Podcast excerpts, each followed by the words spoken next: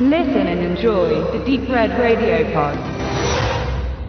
Auch 75 Jahre nach Ende des Zweiten Weltkrieges finden sich bei Bauprojekten im Untergrund deutscher Städte Fliegerbomben, die nicht detonierten, sondern im Erdreich schlummerten, verschüttet von Trümmern erfolgreicherer Sprengkörper. Zuletzt in meinem Gedächtnis schwemmt die Erinnerung an den Mai 2018 hervor, als in Dresden, Ortsteil Löbtau, bei Bauarbeiten eine britische Fünf-Zentner-Bombe gefunden wurde, deren Bergung besonders kompliziert war und eine weiträumige Evakuierung veranlasste.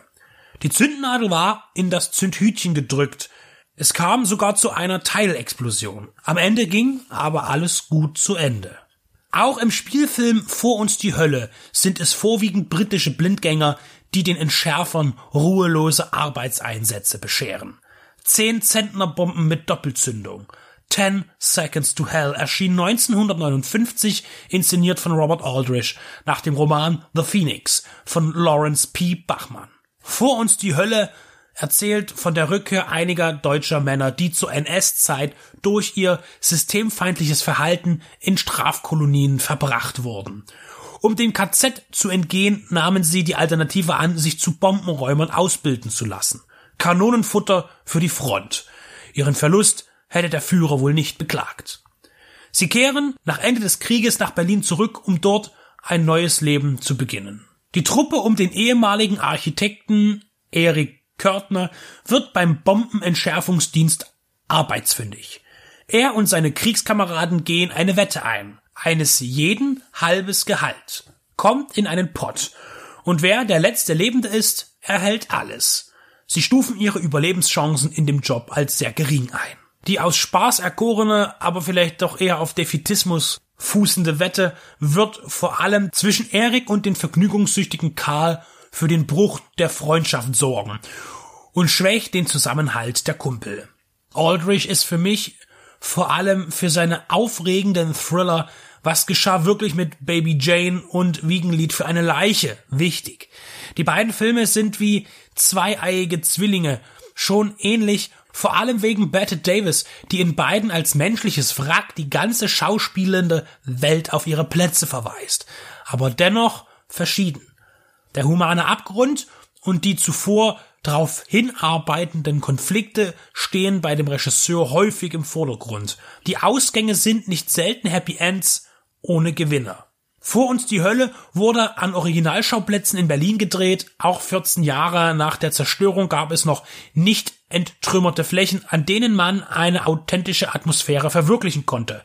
Die Studioaufnahmen der Hammerfilm beteiligten Produktion fanden auf dem Ufergelände statt.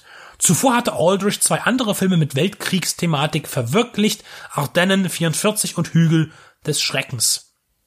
Besonders auf Ardennen 44 lässt sich vor uns die Hölle gut beziehen, nicht nur wegen Jack Palance, der in beiden die Hauptrolle spielt, sondern wegen der Sicht auf den Deutschen.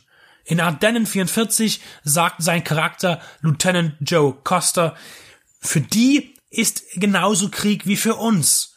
In Vor uns die Hölle, beide sind amerikanische und auch britische Produktionen, wird der Deutsche auch als Kriegsheimkehrer gezeigt, als Widerständler gegen die Nazis, im ganzen Film wird kein wertendes Wort über die NS-Zeit oder Adolf Hitler verloren. Es geht nicht um die Reinwaschung einer Nation, aber diese Werke gehen mit Respekt an den einfachen Bürger und Soldaten heran, der nicht einer Ideologie folgte oder ihr sich aus Angst oder naiven Gehorsam anschloss. Die Deutschen sind nicht das ultimative Feindbild. Der Krieg und seine Folgen sind in Ardennen 44 wie auch in Vor uns die Hölle nur Fassaden von Auseinandersetzungen von Menschen in Ausnahmesituationen. Feiglinge sind keine schlechten Menschen, genauso wenig diejenigen, die versuchen, die Gräuel zu vergessen, indem sie in Ausschweifungen nach Ablenkung suchen. Die Aktionen der Räumer werden in spannenden Montagen fesselnd veranschaulicht. Das Fehlen jeglicher Sicherheit und das permanente Bestehen von Unsicherheit und dem unmittelbar bevorstehenden Tod sind Inseln in der sonst vom sozialen Leben erzählten Geschichte. Robert Aldrich platzierte neben Palance als seinen Gegenspieler Jeff Chandler, der nur zwei Jahre später 42-jährig verstarb bei einer Bandscheibenoperation. Sie beide tragen die Handlung. Als wichtige auch attraktive und starke Frauenfigur agiert Martine Carol, die zwischen den Männern steht, eine im eigenen Land gescholtene Französin, da sie mit einem Deutschen eine Liebschaft einging und nun verstoßen in Berlin über die Runden zu kommen versucht. Vor uns die Hölle ist aktuell bei Exclusive Media auf Blu-ray Disc erschienen und zeigt die ganze Kraft, die Aldrich auch in anderen seiner Filme verbaut.